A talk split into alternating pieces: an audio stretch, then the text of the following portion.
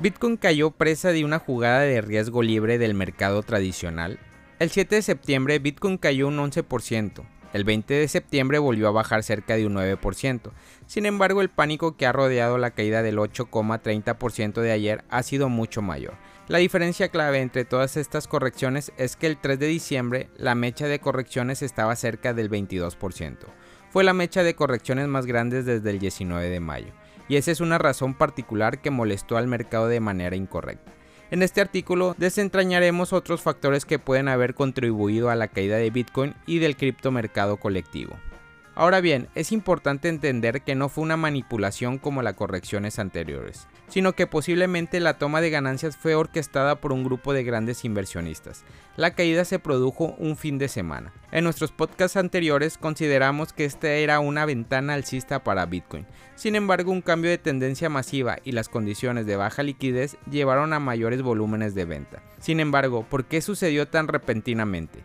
La tensión bajista se remonta a las acciones tradicionales. Durante la semana pasada el mercado tradicional pareció entrar en una fase de corrección. El aumento de la variante Omicron está alimentando la incertidumbre en lo que respecta a la reactivación económica a largo plazo posterior al COVID-19 y condujo una jugada del riesgo extremo. Un mercado sin riesgo es cuando los inversores retiran sus capitales de un activo volátil y lo colocan en opciones más seguras como el oro para evitar la volatilidad a corto plazo. Bitmart es hackeado por 200 millones de dólares tras la vulneración de las billeteras de Binance Smart Chain y Ethereum del exchange. El exchange de criptomonedas Bitmart perdió casi 200 millones de dólares en un compromiso de billeteras online alojadas sobre la blockchain de Ethereum y Binance Smart Chain. El hackeo de 200 millones de dólares de Bitmart fue revelado por primera vez por PeckShell una empresa de seguridad y análisis de datos de la cadena de bloqueos que inicialmente identificó una transferencia de aproximadamente 100 millones de dólares en la cadena de bloqueo de Ethereum. La investigación posterior del equipo reveló un hackeo concurrente de 96 millones de dólares sobre las reservas de BSC de la exchange de criptomonedas.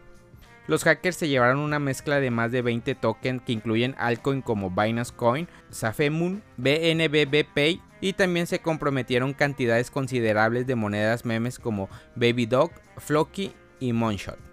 Según Paxshell, el hackeo fue un caso directo de transferencias, intercambio y lavado. El CEO de Bitmart, Sheldon Shia, confirmó más tarde el hackeo a través de Twitter con una brecha de seguridad a gran escala en las billeteras calientes de Ethereum y BSC. Esto fue lo que escribió. En este momento todavía estamos concluyendo los posibles métodos utilizados. Los hackers pudieron retirar activos por valor de aproximadamente 150 millones de dólares. En lo que parece una amenaza continua para el ecosistema de criptomonedas, la plataforma de préstamos de criptomonedas Celsius confirmó una pérdida de 50 millones de dólares en la exploit del protocolo de finanzas descentralizadas.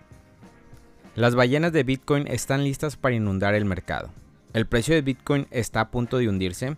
Una vez más, China FOD redujo drásticamente el espacio criptográfico y casi todos los activos de criptográficos estaban a la venta con grandes descuentos.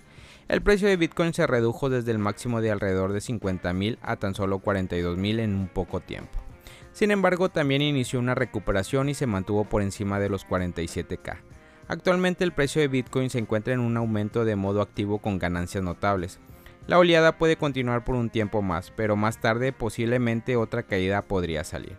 Durante la reciente liquidación, junto antes de la caída, las reservas de divisas subieron, el índice de apalancamiento alcanzando un ATH y el índice de acumulación de ballenas también alcanzó su punto máximo. Por lo tanto, es posible que haya tenido lugar la exhibición de una zambullida programada. Sin embargo, acaba de ocurrir un evento similar que podría indicar que pronto podría llegar a otra caída. Wall Alert, que informó datos enormes y dudosos, informó una gran transferencia de USDT de la tesorería de Tether al intercambio de Binance.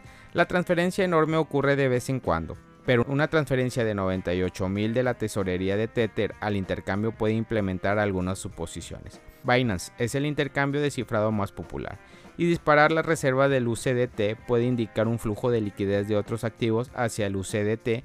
Además, agregando más de esta sospecha, más de 130 millones de USDT fueron transferidos de Binance a una billetera desconocida.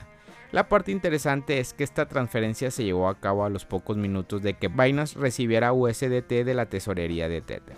La posibilidad de que estas dos transacciones transporten diversas fuentes también emergen de las aguas, pero el momento que coinciden despierta sospechas. Si por si acaso ambas transacciones se relacionan entre sí, entonces no hay mucho de qué preocuparse. Pero si ambos tienen sus propios orígenes, entonces un vertedero de Bitcoin podría estar en camino, ya que las ballenas pueden estar preparándose para otro chapuzón. En conjunto, las nubes brumosas están circulando alrededor del reapunte de los precios de Bitcoin y continuará durante unos días más. Además, los mercados de los lunes comenzarán el comercio con una brecha en los precios de Bitcoin en SME y por lo tanto el espacio puede soportar una bomba a corto plazo. Después de una corrección notable, en general la próxima semana podría ser bastante grande para el precio de Bitcoin, así como para todo el espacio criptográfico. Los mejores brokers para invertir en criptomonedas. En este podcast te contaremos cuáles son las mejores brokers para invertir en criptomonedas mediante contratos por diferencias.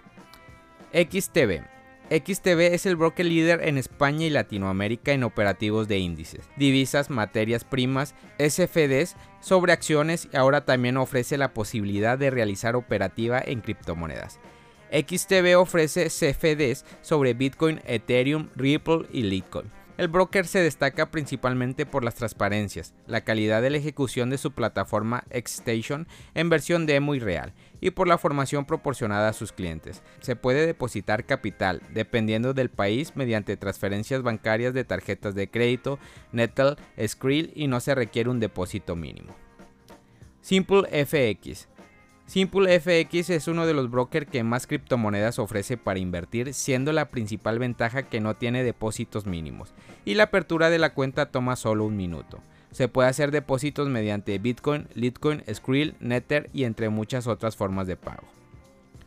Prime XBT Prime XBT es un broker que cuenta con una gran cantidad de CFD para invertir en los principales mercados del mundo, Forex, índices, criptomonedas y más. Una de las grandes ventajas de Prime XBT es que puedes realizar depósitos en criptomonedas entre las que destacan Bitcoin, Ethereum y Tether. Además cuenta con un módulo de copy trading, el cual permite generar beneficios adicionales. Otra de sus novedades es que tiene su propio token de utilidad. Libertex.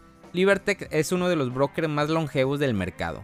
Con 24 años de trayectoria se puede abrir una cuenta de operación con tan solo 10 dólares. Se puede hacer depósitos por medio de tarjetas de crédito, Skrill y Nether. Se puede negociar también las principales criptomonedas como Bitcoin, Ethereum y Binance. Y además cuenta con la posibilidad de invertir en diversas altcoins. Plus 500 LTD. Plus 500 LTD es un broker de vanguardia para invertir en SFDs. Puedes abrir una cuenta de operación con tan solo 100 dólares o el equivalente en moneda local. Plus 500 LTD cotiza en el mercado principal de la Bolsa de Londres. No cuenta con la posibilidad de hacer depósitos con criptomonedas, pero se puede ingresar el dinero por Skrill, tarjeta de crédito, transferencias bancarias, entre otras formas de pago. Se puede también negociar diferentes criptomonedas, entre las que destacan Bitcoin, Ethereum, Litecoin, entre otras. Familia Criptonoticias al Día BTC, gracias por escuchar mi podcast. Recuerda que nos puedes encontrar en YouTube, en Facebook, Instagram, TikTok como Criptonoticias al Día BTC. Sígueme en mis redes sociales y no te pierdas todo sobre el mundo cripto.